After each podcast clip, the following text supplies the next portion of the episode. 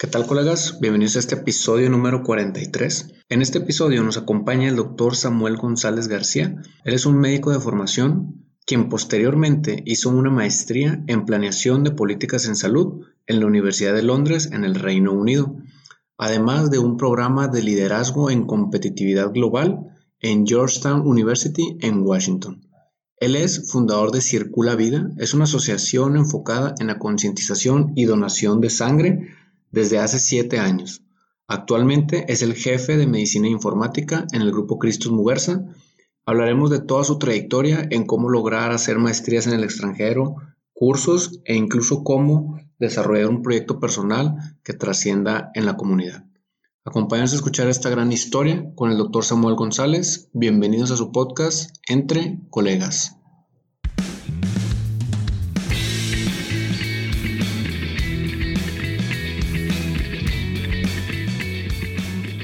Pues bienvenido Samuel, muchas gracias por acompañarnos el día de hoy. ¿Cómo te encuentras el día de hoy?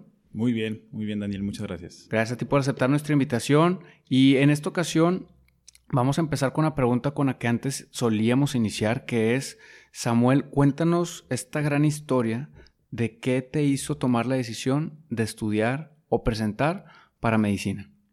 Claro que sí, Daniel. Mira, cuando estaba yo estudiando en la preparatoria, la verdad fue que fue un momento de mi vida, un tiempo de mi vida que disfruté muchísimo, pero al mismo tiempo que se presentó una situación que, no esperaba. Y esta fue que en el primer año de, la preparatoria eh, empecé a sentirme muy cansado, con mucha fatiga, fui al médico a consultar y después de una serie de, de estudios, algunos análisis, me dijeron que tenía cáncer. Y la verdad es que cuando uno está estudiando la prepa y recibe esa noticia, pues es de lo último que espera, que espera escuchar. En ese proceso, cuando me dicen que tengo cáncer, que necesito darme de baja de la preparatoria y empezar a, empezar a, tener el tratamiento de quimioterapia, platicando con mi familia, yo siempre les, les compartía y les decía a mis papás y a mi hermano que yo estaba muy tranquilo en medio de toda, de toda esa situación difícil, estaba muy tranquilo porque confiaba plenamente en que lo que estaba sucediendo no se salía del control de Dios. Entonces, cuando, cuando me dicen, bueno, hay que darte de baja de la prepa, empezar el tratamiento, estuve, estuve de acuerdo con la decisión. Poco a poco, a lo largo de los meses, eh, diversas situaciones se presentaron durante las quimioterapias pero algo que me, llamaba mucho la atención era que me gustaba cada vez más ese ambiente hospitalario, esa relación médico-paciente, esa relación con el equipo de enfermería, era algo que me, empezaba a gustar, me empezaba a llamar mucho la atención. Entonces cuando fueron pasando los meses, ya por ahí de la octava, novena quimioterapia, una, una tarde estaba platicando con mi mamá ahí en el hospital y dije, ¿sabes qué, mamá? He estado pensándolo y quiero estudiar medicina cuando regrese a la prepa, cuando termine la prepa, quiero estudiar medicina. Y la verdad es que al principio mi mamá no estaba muy convencida. Ella decía, pero ¿cómo, mi hijo? Es una carrera muy pesada y tú ya has estado pasando mucho tiempo aquí en el hospital. Pero al final me apoyó. Toda mi familia me apoyó. Cuando termino eh, la quimio, regreso, termino la prepa y apliqué. Apliqué para la Facultad de Medicina. En la primera oportunidad eh, tuve oportunidad de quedar. Y la verdad es que es un, es un proceso que, que, disfruté muchísimo. Otra cosa que creo también muy importante eh, mencionarte, Daniel, y que es parte de este proceso, fue que en, en, dentro de mi vida yo estaba como cuestionándome el qué voy a hacer con mi vida ahora que tuve esta experiencia de tener cáncer, esta experiencia de vivir un año de quimioterapias, y pues para qué quiere Dios que yo haya pasado por todo esto y me di cuenta, me di cuenta de que esta experiencia a mí me daba una serie de herramientas y una serie de, oportunidades de poder empatizar mucho más con las personas que pasaban por situaciones así. Entonces, siempre me había llamado la atención la ciencia y, el servicio y el ayudar a los demás. Entonces, fue en la carrera de medicina donde yo encontré ese, ese clic perfecto entre el ayudar, el servir y todo el tema de la ciencia. ¿Cuál fue tu experiencia como paciente? Porque todavía no estudias medicina, quizá todavía no conocías cómo debía ser el abordaje, el trato y demás, pero ¿Cómo, ¿Cómo impactó tu experiencia de paciente a la hora de llegar, por ejemplo, a llevar esta materia de clínicas donde empiezas a hacer las exploraciones o que vas al internado de pregrado y empiezas a, ser ya tú el médico? ¿Cómo, ¿Cómo impactó en tu vida esa experiencia? Pues mira, la verdad es que el, el, haber experimentado y el haber vivido en carne propia, que era el interrogatorio, por ejemplo, el ver que una persona llega y te empieza a hacer preguntas sobre, sobre tu día a día, sobre cómo te has sentido, y después el que yo podía hacer esos mismos interrogatorios ahora con mis pacientes dentro de la facultad, dentro del hospital, y, y saber y recordar cómo me había sentido yo la primera vez que me hicieron esas preguntas.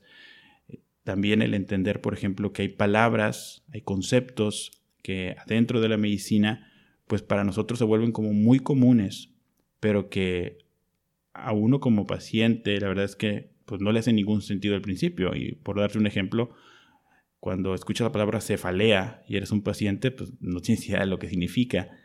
Y, cuando eres médico, de repente le empiezas a soltar y a decir como si todo el mundo la conociera. Y entonces era una pausa, recordar y decir, no, a ver, ¿ha tenido usted un dolor de cabeza? Entonces las personas al escuchar conceptos y palabras mucho más digeribles y que ellos sí entendían y comprendían, pues sí, definitivamente el haber sido paciente y el haber pasado por toda esa experiencia me ayudó muchísimo a poder entender mejor a los que años después serían mis propios pacientes que en resumen básicamente sería decir que te ayudó a entender este concepto muy trillado hoy en día que quizá en algunos médicos se ha perdido, que es la empatía, ¿no? Que te ayudó, supongo, a... yo también pasé por una situación de salud y, y, cada que empezaba yo a hacer un interrogatorio y veía la cama, trataba bien, como dices tú, de ver en esa, en esa cama, verse uno mismo y explicar y tratarlo. Eh, bien el doctor Guillermo Elizondo nos decía también procurar extender la mano, tocar el hombro, hacer algo de contacto físico porque de pronto los médicos suelen ser algunos fríos y nunca tener un contacto físico. Entonces, ¿cómo fueron tus experiencias en los primeros años de, de ya traer la bata puesta y ver a un paciente con, con todo lo que tú habías vivido? Sí, como te comento, esa experiencia de poder decir, esta persona que tengo enfrente de mí no es solamente un número, no es solamente un expediente, es una persona que parte de una familia, que es parte de una comunidad, tiene un nombre y, por ejemplo, el poder hablarle por su nombre a los pacientes, eso cambia totalmente, o sea, tú puedes ver en su rostro cómo la persona eh, se siente aliviada, se siente más tranquila de que este médico, esta persona de bata blanca que está enfrente de, de él o de ella, escucha y está atento a cuál es la necesidad. Para mí, e, el, centro y, la clave de la medicina es justamente lo que dices tú, la empatía. Es cómo yo me puedo poner en los zapatos del otro, cómo yo puedo entender y, y acercarme a un nivel humano con la persona que tengo enfrente para que de esta manera toda la relación, en este caso médico-paciente, se pueda llevar de la mejor manera y que la persona confíe en ti, porque en la medida en que el paciente confía en el médico, es mucho más probable que se adhiera a su tratamiento, que cumpla con las indicaciones que se le da, que cuide más de su propia salud.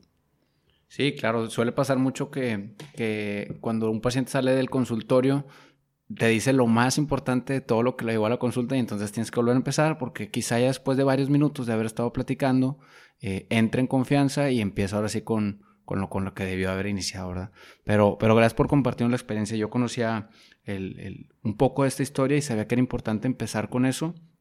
Y, y pasemos a, a, este segundo escalón que se presenta en tu vida de un proyecto por el cual eh, muchos, al menos en Monterrey, te, te, conocieron o te conocen, que es este proyecto relacionado con la donación de sangre. ¿En qué momento se desarrolla y cómo se llama este proyecto? Claro que sí, mira, el proyecto se llama Circula Vida y hay tres como grandes momentos donde yo te puedo decir que este proyecto tomó forma y comenzó a gestarse. El primer momento es cuando yo siendo paciente, estando durante las quimioterapias, tuve la necesidad de recibir una transfusión de sangre. Entonces, en ese momento en que yo recibo una transfusión de sangre, más bien, necesito una transfusión de, sangre, buscamos en mi familia una transfusión para poder recibirla, fue el primer como golpe con la realidad. Es decir, ¿sabes qué? En verdad es difícil encontrar una persona que de buena voluntad decida ir a donar sangre para, para un paciente. Y ese yo te puedo confesar que fue el primer momento de mi vida cuando me llega esa, esa como realización o esa idea clara de aquí tenemos un área de oportunidad, aquí tenemos un problema que necesitamos atender.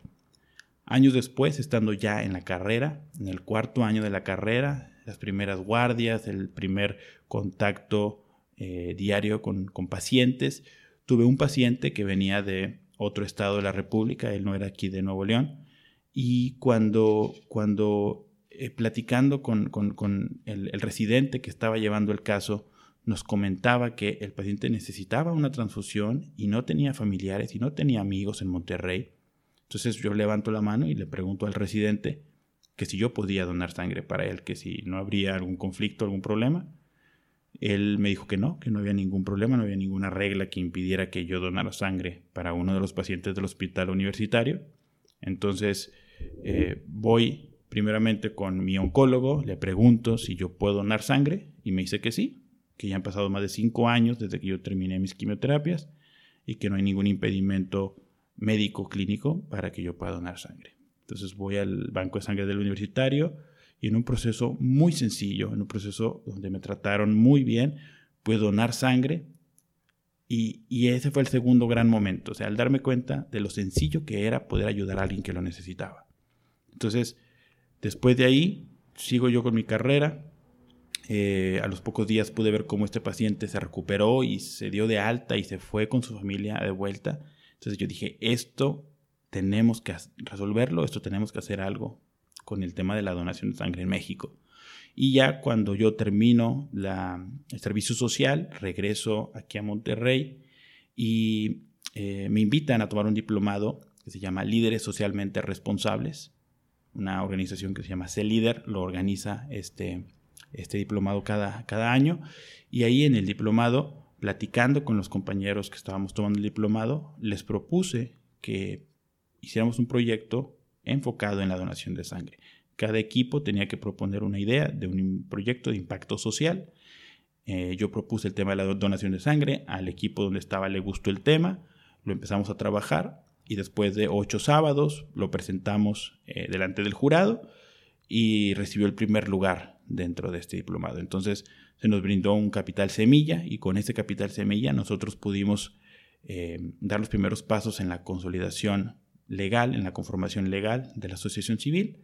Entonces Circula Vida ya tiene algunos años de estar trabajando. Lo que hacemos es concientizar a las personas sobre la importancia de la donación de sangre y de cómo ellos con algo tan sencillo como ir y estirar el brazo pueden estar salvando hasta tres vidas. Que incluso pueden ver de repente por ahí el camioncito de Circula Vida que, me ha tocado verlo por las calles de Monterrey. Y, me gustaría recalcar, porque incluso nos volvimos a topar muchos años después en este tema de la donación de sangre en, la institución en la que trabajamos. Y, en esta parte de explicar a los pacientes, eh, todavía existen muchos tabús de qué pasa cuando donas, quién sí puede, quién no puede. Hoy en día casi todos pueden, son muy pocas las restricciones pero es, el, es mucho el temor de, donar sangre. Y si no mal recuerdo, el porcentaje de donación altruista propiamente es menos del 10%, ¿no? Sí, la verdad es que en, México históricamente el 2 o 3% es el que dona de forma voluntaria. Y eso es lo que hemos estado tratando de, resolver. Que más personas sepan que pueden donar sangre, que más personas se animen y que más personas salven vidas. Y que incluso con una donación se pueden salvar eh, hasta tres vidas por cada donación. Y una persona tranquilamente puede donar hasta dos veces por año sangre. Entonces, de repente salen este, publicaciones de un señor que ha donado durante, no sé, 40 años, dos veces por año. Si lo multiplicas, pues ya son 80 y por tres son 240 personas a las que puedes impactar por algo que en realidad no tiene ningún costo, es una, pues es una obra muy fácil de realizar, así que también aprovecho este, para invitar a todas las personas que nos escuchan en, animarse, existen diversos eh, bancos de sangre en cualquier institución eh, muy reconocidas para poder donar y, hacer su granito de arena, ¿no? Porque en realidad, como bien dices, este paciente que te tocó muchas veces en, en hospitales como el Metropolitano, Universitario o incluso en el IMSS, eh, vienen de lejos, viene con un familiar y para una operación te piden dos, tres, cuatro donadores y ahí tienes a las personas tratando de, de encontrar a ver quién les puede donar y se presta luego en algunas malas prácticas a que alguien pida pues un donativo económico y si por si la persona no tiene dinero y encima le pides dinero para salvar una vida es, es cuestión delicada. Entonces, pues aprovecho para felicitarte porque es un, un proyecto muy noble que me da mucho gusto que, que ha llegado a tantas personas y que, y que continúe vigente. Entonces, pues invitar a todos a, a donar sangre y pasando al siguiente escalón, ¿En qué momento decides hacer una maestría? ¿Sales de la carrera y como todo buen estudiante de medicina decides aplicar para el decides trabajar un ratito? ¿Qué es lo que sigue para Samuel acabando medicina? Fíjate Daniel que algo que me, que me, que me tocó experimentar en el último año de la carrera es, es como darme cuenta de que había otras opciones. A mí, a mí yo siempre he sido muy curioso, entonces siempre me ha, me ha dado mucho por preguntar o por leer o por investigar. Y un día dentro del último año de la carrera había estado teniendo la oportunidad de trabajar en algunos otros temas un poco administrativos. Eh, y en, en, en, medio de ese proceso, platicando con, con varios amigos, surgía el tema de, oye, no solo podemos hacer una especialidad, o sea, también existen otros tipos de posgrados que podemos hacer después de terminar la carrera. Y ahí fue donde empezó este, esta como gusanito o esta idea de decir, oye, bueno, ¿qué maestría me gustaría estudiar en caso de que sea una maestría?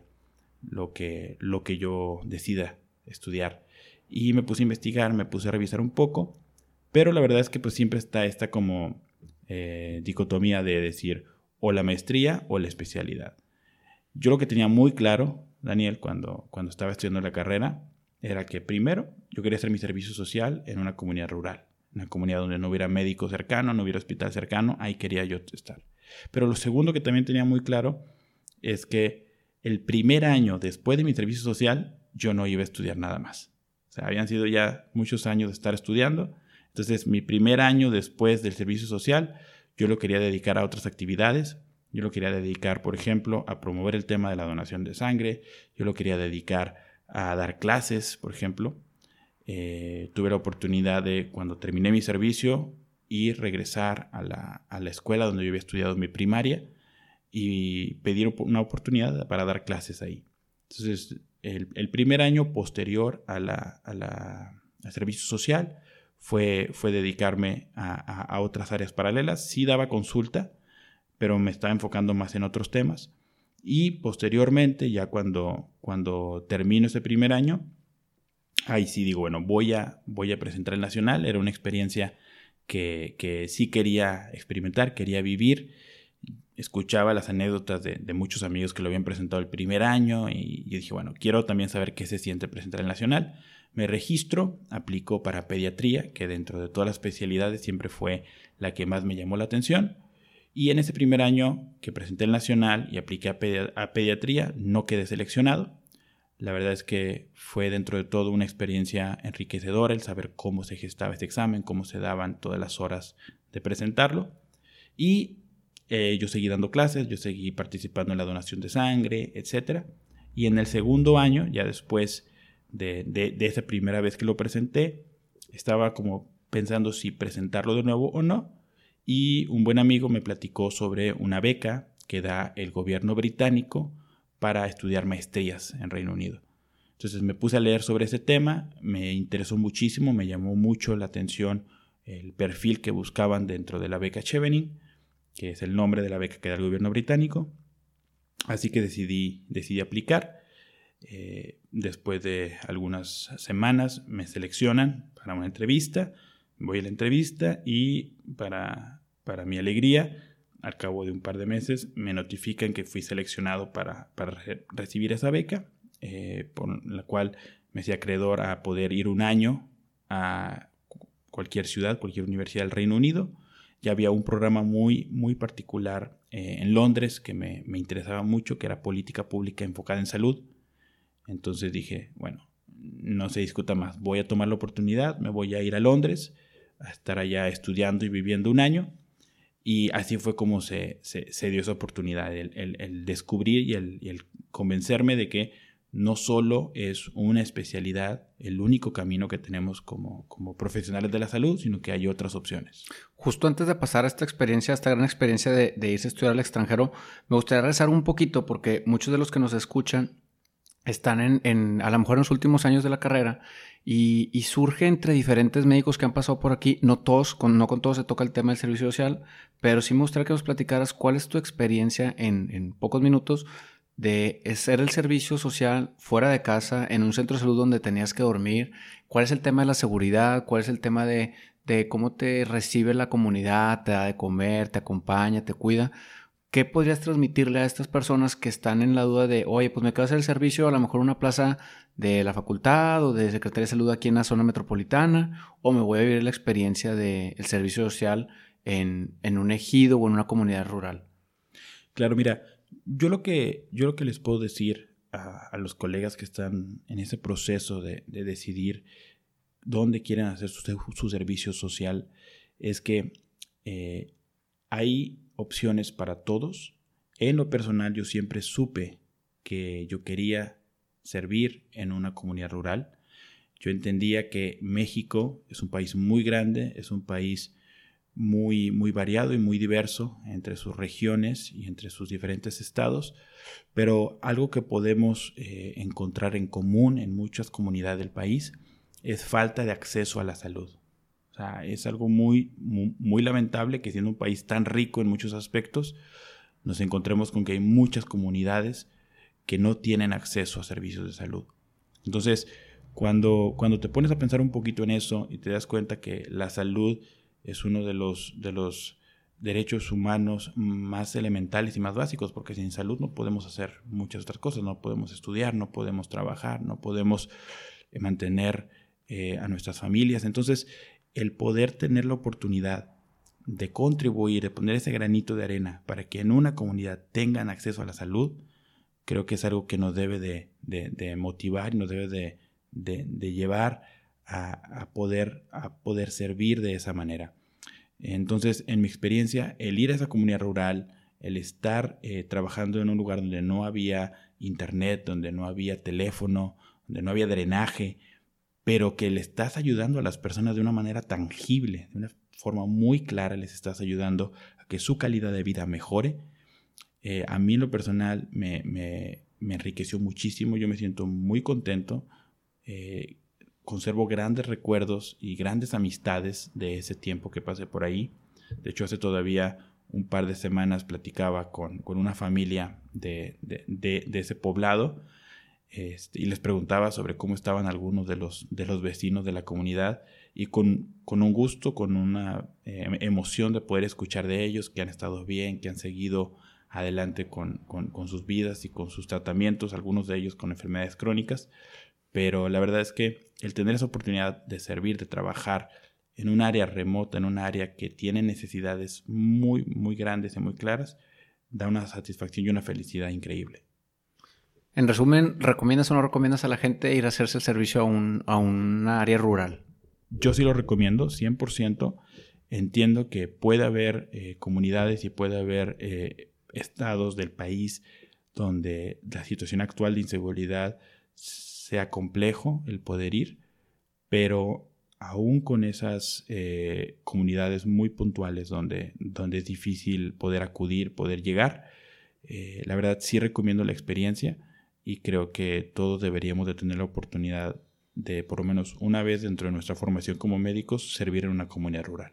Porque quizás la última oportunidad que se presente, ¿no? Ya después, a lo mejor sí en la especialidad hay servicio, hay otras especialidades donde no hay, y si acaba la especialidad o la maestría o el doctorado que hagas y te dedicas a la vida profesional, más complejo se vuelve el tema del servicio, entonces, este, qué bueno que, compartes eso. Entonces, continuemos con este tema de, irse a estudiar al extranjero. Qué dato importante, hay que mencionar que para poder irse al extranjero, tú dominabas el idioma inglés, si no de otra manera no había manera de irse a a estudiar al extranjero. Entonces, cuéntanos cómo es el proceso de llegar a estudiar al extranjero, cómo te reciben, eh, qué percepción tenías de cómo te veían como ser mexicano, ser médico, eh, cómo fue tu año.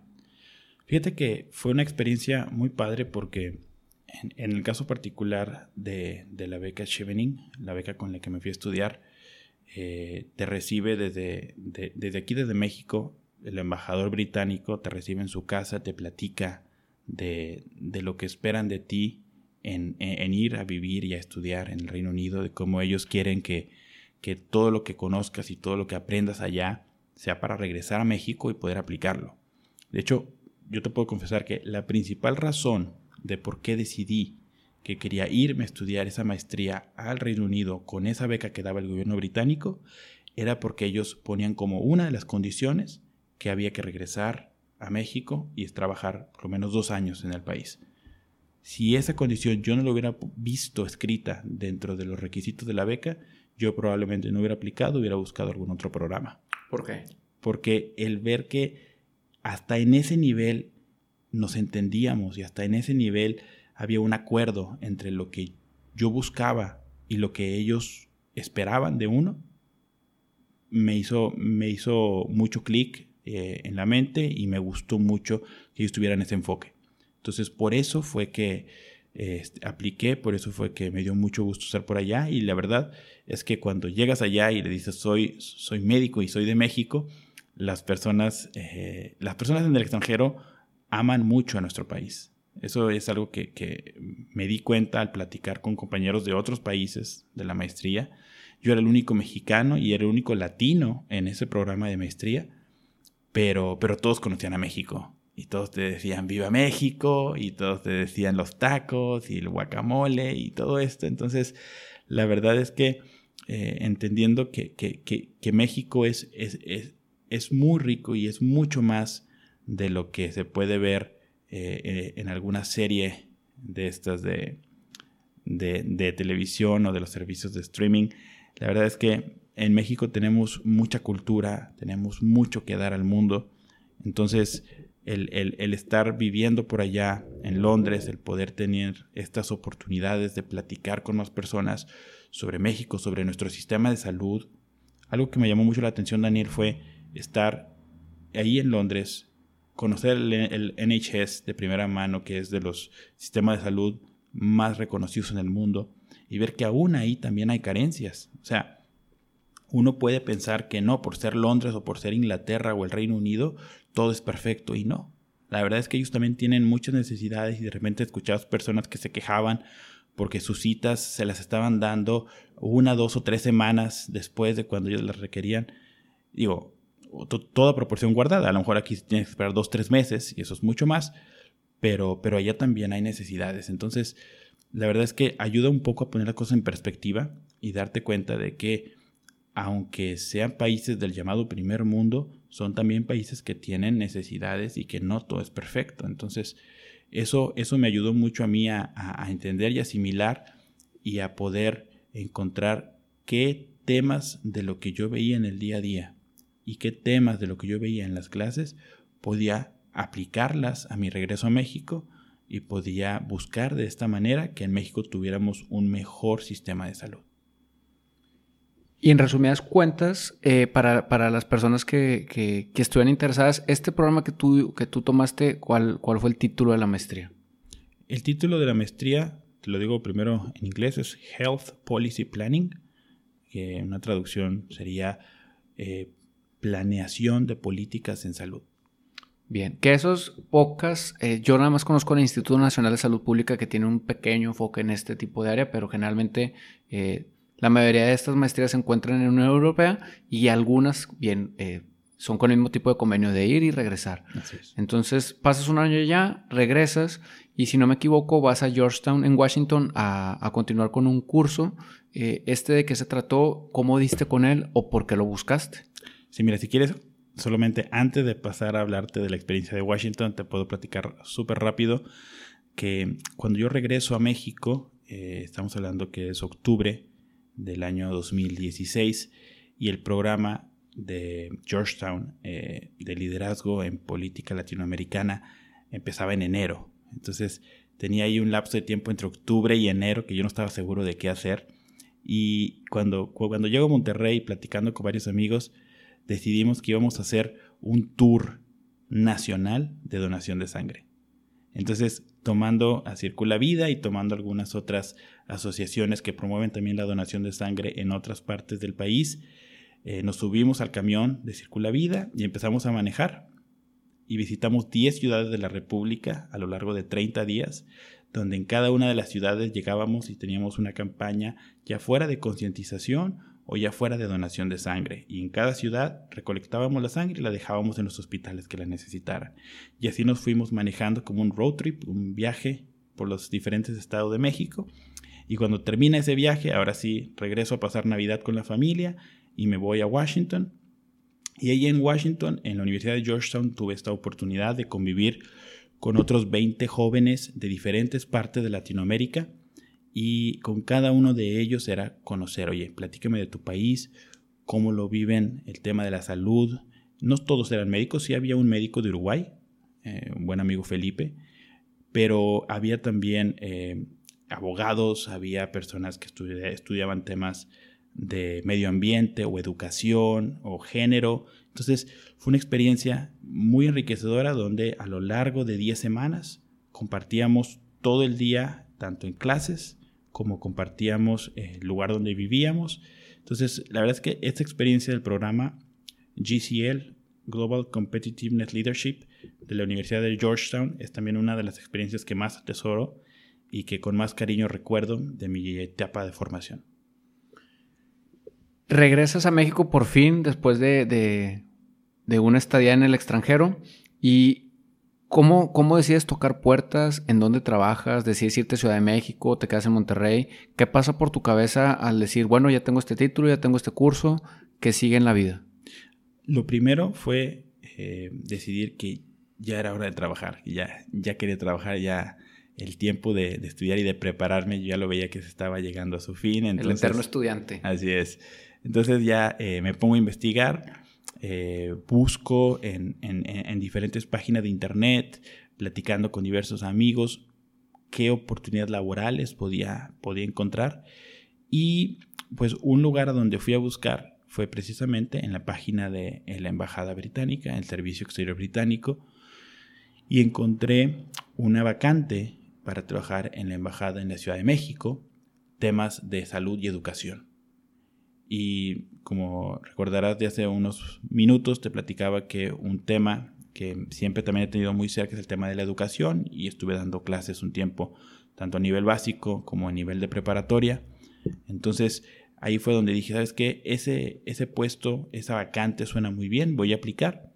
Entonces mandé mi, mi papelería, después de, de algunos días me contestan para una entrevista Ahí tomé la decisión de ir personalmente a la entrevista a la Ciudad de México. No, no quise que fuera por videollamada. Por videollamada, sino que fui hasta allá, tuve la entrevista y al día siguiente me llamaron para decirme que tenía el puesto. Entonces, eh, me mudé, así de un día para otro, me mudé a la Ciudad de México, me fui a trabajar a la Embajada Británica, a coordinar una serie de proyectos de salud y educación, y estuve por ahí cerca de ocho meses trabajando. La verdad es una, una gran experiencia. Este, me gustó mucho vivir en la Ciudad de México, me gustó mucho estar...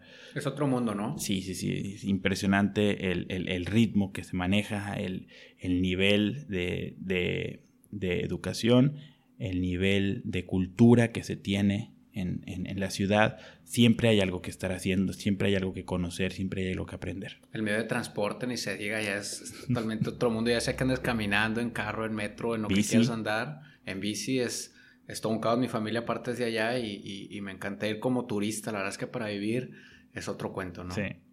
Bueno, y después, ¿en qué momento o cómo se da esta, esta oportunidad de regresar a, tu ciudad, Monterrey? Eh, ¿Cómo abres esa puerta y a qué regresas? Sí, mira, cuando yo estaba allá en México, eh, te digo, disfrutando mucho, la verdad, el, el, estar trabajando en la embajada, el estar viviendo en la Ciudad de México, la verdad es que, aunque me gustaba mucho el ambiente que, que, se daba en la embajada, eh, las actividades del día a día no eran como tan cercanas a lo que yo había estudiado, a lo que yo me había preparado, eran un poco más enfocadas en un tema comercial. Entonces, al final hablo con, con, con, mi jefa en la embajada, le expongo la situación, ella entiende perfectamente bien eh, cuál es la, razón de por qué le externo esa, esa inquietud.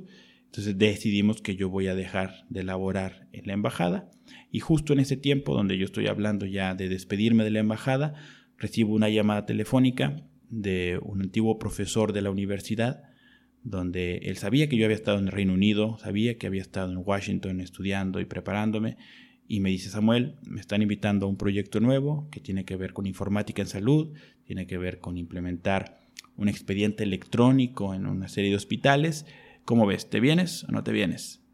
Y la verdad es que yo guardo un, gran cariño por este profesor, eh, el doctor Alfredo Nacud, eh, cardiólogo ahí en, el hospital universitario, que tal vez muchos de los colegas que escuchen este podcast lo conocen, una gran, gran persona, un gran ser humano, que cuando me invita a participar en este proyecto, le digo, cuente conmigo doctor, la verdad es que eh, es un, gusto y un, honor el poder estar eh, apoyando y participando con usted en este proyecto. Entonces empata con que yo ya me estoy despidiendo de la embajada, regreso a Monterrey, también en ese tiempo, Daniel, eh, estaba a punto de ser tío, ya mi hermano este, estaba a punto de ser papá, entonces la verdad es que todo se conjuntó muy bien para regresar a Monterrey, comenzar aquí a trabajar eh, en el sistema Muguerza, en los hospitales Muguerza, y eh, así es como se dio este regreso a la ciudad de Monterrey. Qué pequeño paréntesis, es ahí donde, donde uno puede valorar la importancia de... Uno cree que cuando es estudiante no tienes a lo mejor ninguna trascendencia, ni importa las relaciones que hagas con los maestros, o a lo mejor sientes que ni siquiera te están observando, pero todos los maestros observan bien a sus alumnos y, y, quizá de una muy buena relación con, con ese maestro este, al que tú crees que a lo mejor no, iba a servir de nada, como después de fácil cuatro o cinco años este, sigues presente en alguien y, le apuesta. Entonces, también invitar a los que todavía están estudiando una carrera en, levantar la mano, en echarle ganas, porque nunca sabes en dónde estás sembrando una semilla que después te va a abrir una puerta y qué importante es pues hacer una muy buena relación. Entonces regresas y te integras y actualmente es, es en la empresa donde, donde te desenvuelves. ¿Qué puesto es el que ocupas? El puesto eh, se llama jefe de medicina informática. ¿Y qué es lo que hace un médico en este puesto? Porque de pronto, no, eh, digo, en la carrera para nada ves nada de cuestiones informáticas, biomédicas, mucho menos tecnológicas, al menos todavía en la academia no va en ese punto. Eh, pero, ¿qué es lo que puede hacer un médico o qué puede aportar? Porque ya tienes un ratito ahí, ¿qué es lo que, que tú haces? Sí, mira, el, puesto en sí, eh, la gerencia de informática en salud, es la gerencia que está eh, a cargo del doctor Alfredo Nacud, y el, día a día de, de, mi puesto, de la jefatura de medicina informática, es primero que nada asegurarme de que el expediente electrónico que se va a utilizar cumpla con toda la normativa mexicana, cumpla con todo lo que un médico espera en un expediente, en un sistema para poder registrar ahí las notas clínicas de sus pacientes, buscar los diagnósticos, marcar las indicaciones médicas, etc. Y en un segundo momento, el capacitar a los médicos. Toda esta transición del papel a una transformación digital, de usar computadoras, de usar sistemas electrónicos, ese proceso conlleva un gran cambio. Entonces, el poder entender en qué consiste ese cambio y el poder estar ahí atento con los médicos, tanto en el proceso de capacitación como en el proceso de soporte del día a día, ya cuando se está implementando el sistema, como en el proceso de mejoras, ya cuando el sistema está funcionando, como es el caso actualmente eh, en, el Hospital Muguerza, y el decir, ¿sabes qué? Este sistema que se está utilizando, ¿cómo lo podemos mejorar? Entonces, todo ese análisis, toda esa revisión de la literatura, de buscar de qué manera podemos nosotros mejorar ese expediente que ya está siendo utilizado, todo eso es lo que en el día a día actualmente estoy haciendo ahí en el, en el puesto. Que es, que es un caos. Fíjate que, justo yo participo ahorita en un proyecto que se llama omi.app u Osiris, que es eh, un organizador médico informático. Y, cuando vas y presentas este producto a médicos o a hospitales, eh, el principal, o a reserva lo que tú ves en tu experiencia, es estas personas que están en el lapso generacional que si le mueven a la compu o prefieren todo escrito y necesitan capacitaciones y de pronto se les nubla el pensamiento eh, al decir, no, es que todo va a ser con la computadora, pero generalmente este tipo de sistemas ya son muy intuitivos y les digo yo, si, si, si tu personal le mueve a Facebook, le mueve a Instagram, le mueve a WhatsApp, seguramente va a poder con el expediente, claro, todo requiere una capacitación, pero la realidad de las cosas es que todos los hospitales, algunos más lentos que otros, pero todos van a tener que migrar a, tecnologías de información, empezar a capturar todo y, es, es un bonito reto. Creo yo que te debe estar quitando muchas horas del día, pero es algo que, es, que es bonito porque aprendes constantemente te van presentando retos. Justo hoy platicaba con el doctor Alejandro, eh, un médico de rehabilitación, que, decía, oye, pero este expediente electrónico también puede llenar automáticamente los informes del seguro. Y dices, ah, caray, pues eso no lo había pedido nadie, pero, pero generalmente hay ingenieros en sistemas que, pues bueno, los puedes poner a sudar la gota gorda y, desarrollarlo. Entonces, es un, es un gran campo. Aprovecho para preguntarte, ¿estás pensando en, en en continuar tu formación en tecnologías de información o, qué sabes de ese campo, cómo se presenta ahorita en México. Sí, mira, la verdad es que el, campo está eh, recién iniciando. Hay, hay muchos hospitales, hay muchos médicos que están interesados en el tema. Eh, y la verdad es que no me queda duda de que, de que dentro de la informática, la informática en salud es el futuro. Eh, hay, hay, hay, muchos investigadores que recientemente han hablado de cómo la famosa Big Data o la gran información de muchos pacientes eh, analizada en tiempo y en forma nos puede dar avances en la medicina, nos puede dar, nos puede dar reportes este, para poder entender mejor cómo funciona un hospital actualmente, cómo puede funcionar, cómo podemos mejorar la atención del paciente para que ésta sea más segura, para que sea más confiable los resultados. Entonces no me queda duda que, el, futuro va para allá y estoy seguro que, cada día serán más los médicos interesados en el tema de la informática en salud. Claro, pues invitamos a todos los que estén eh, en esta eh, en esta decisión de, qué hacer, si especialidad, maestría, doctorado, esta es una puerta con gran oportunidad laboral porque pocos médicos se involucran en informática y en el análisis de datos menos. Yo conozco muy pocos que se dedican a analizar y empezar a hacer investigación, así que puedes invitarlos. Y para ir cerrando la entrevista, me gustaría saber, Samuel, si tienes tú definido cuál es tu misión en la vida. Fíjate, Daniel, que estoy convencido de que el, propósito que tenemos cada uno se nos, se nos revela o se nos va mostrando en diferentes momentos. En mi caso particular, estoy convencido que, mi propósito en la vida eh, se relaciona con dejar en mi país, dejar en México, un mejor sistema de salud del que yo recibí.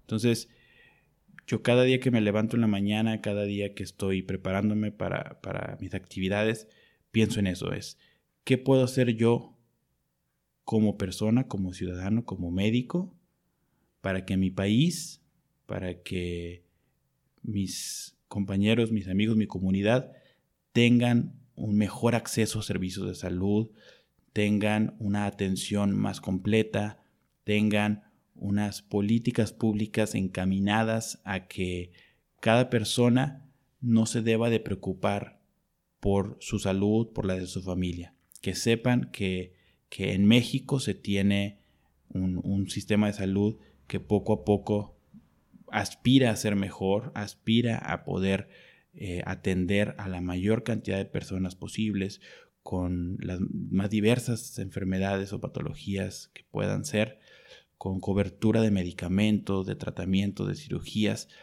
Eso es lo que creo que es mi propósito, el poder ayudar, el dejar mi granito de arena en que el servicio de salud en mi país, en mi comunidad, sea mejor del que yo recibí hace algunos años. Pues qué buena misión. Habrá que involucrarse poco a poco en el tema de política pública en salud, porque hacen falta, este, ese era otro tema, pero hacen falta diputados, senadores que empiecen a, involucrarse en el tema médico para poder ir eh, mejorando la agenda en estos temas. Entonces, Para cerrar ya la entrevista, me gustaría saber, como pregunta final, después de escuchar tu vida en retrospectiva, ¿qué te llevas el día de hoy de la entrevista? Pues me llevo primero que nada mucho agradecimiento, Daniel, contigo, porque la verdad es que eh, sé que este, este programa que tienes, este podcast que tienes entre colegas, empezó de poquito en poquito y ha ido creciendo. Entonces, el, que me hayas invitado y el que me consideres para ser este, uno de tus entrevistados, la verdad me llena de, orgullo, me llena de, agradecimiento. Y, segundo, me lleva también a tener como más claro esto que me, que me preguntabas al final. La verdad es que esta última pregunta sí son de las preguntas que te, que te hace detenerte, que te hace preguntarte y, dice, y decir cuál es, mi, cuál es mi propósito. O sea, ¿para qué estoy aquí? ¿Para qué vine a este mundo? Entonces te agradezco, Daniel, muchísimo por, por, esa pregunta, porque a, a, quien le escucha esa pregunta le ayuda a, a cuestionárselo, le ayuda a enfocarse y, y a tener claro, el tener claro el por qué estamos aquí y el qué queremos hacer. Sí, fíjate que justo nos gusta mucho, Carmen, y a mí dejar esa pregunta ya casi para el final, después de haber escuchado como uno mismo su, propia vida, porque son cosas que, yo aprendí hasta la maestría. En, uno, uno, de pronto entra a los hospitales o a cualquier este, edificio y ve pegado misión, visión y valores. Y eh, de pronto en procesos de acreditación te obligan a que te lo aprendas y dices tú qué tedioso. Pero luego cuando te ponen en una clase y te sienten y te dicen, a ver, pues ahora dime tú cuál es tu misión, cuál es tu visión, cuáles son tus valores. Dices, ah, caray, o sea, de pronto a mí, al menos en, lo personal, me gusta irme a la montaña y hacer este, ese tipo de preguntas, porque bien decías, o sea, esto puede ir cambiando y a lo mejor dentro de un año tu misión cambia, pero al menos yo creo que es difícil poder ir avanzando si tu, si tu objetivo es crecer, y no tienes una misión o una visión, es poco probable que lo hagas. Siempre vas a estar como en el mismo trabajo, con todo igual. Pero los que buscamos el crecer, es bueno siempre plantearse la pregunta de cuál es la misión, porque pues así te puedes exigir poco a poco más. Entonces, para cerrar, yo agradezco bastante, Samuel. Teníamos ya varias, varias semanas o meses este, queriendo grabar este episodio y, y, agradecer la confianza porque este episodio por primera vez se graba en la casa. Carmen, pues le tocó cuidar a las chiquillas para, para poder tener un poquito de silencio, así que agradezco que nos hayas acompañado. No sé si hay algo más que quieras decir antes de, de cerrar este episodio. Pues más que nada reiterarte este, mi agradecimiento, mi admiración y ojalá, ojalá que muchas de las personas que nos escuchen, muchas de las eh, colegas que nos escuchen en esta, en esta grabación, en este podcast, eh, se lleven algo también, que, que les sirva para, para enfocar algo que a lo mejor tenían duda, tomar una decisión tal vez que estaban posponiendo o inclusive tal vez este, ajustar el rumbo eh, en algún momento de, incertidumbre. Entonces, eso es lo que me queda. Que claro que nunca es tarde, fíjate, justo este, este episodio va a salir una semana antes de que yo empiece la especialidad y, platicábamos y casi todos me preguntan de que, oye, pues ¿por qué después de tantos años? Yo creo que la verdad es que la edad es lo de menos. Este, justo un tío acaba de perder la vida hace unos días, él, él terminó su segunda licenciatura después de una maestría en educación a sus 85 años. O sea, wow. tú, ¿cómo alguien todavía sigue bien vigente este, estudiando? Yo creo que la edad es lo de menos. Bien dices, en cualquier momento puedes decir, ¿sabes qué? Tengo 4, 5, 10 años en esta institución, pero ya hay ciclos. De pronto hay un ciclo de estudio, pues ponte a estudiar algo más y a lo mejor en esa misma empresa a brincar. Entonces, bien, bien dices. Un saludo a todos los colegas que han llegado hasta aquí. Agradecemos a todos los que comparten estos episodios. Este, nos pueden seguir tanto en Spotify, en Google Podcast, en Apple Podcast. Muchos los subimos a YouTube incluso para los que, los que no tengan acceso a estas plataformas. Entonces, a ti que has llegado hasta aquí, te agradecería que lo compartieras. Eh, y, y pues es todo. Nos vemos la próxima semana. Muchísimas gracias compañeros. A continuar viviendo nuestra misión.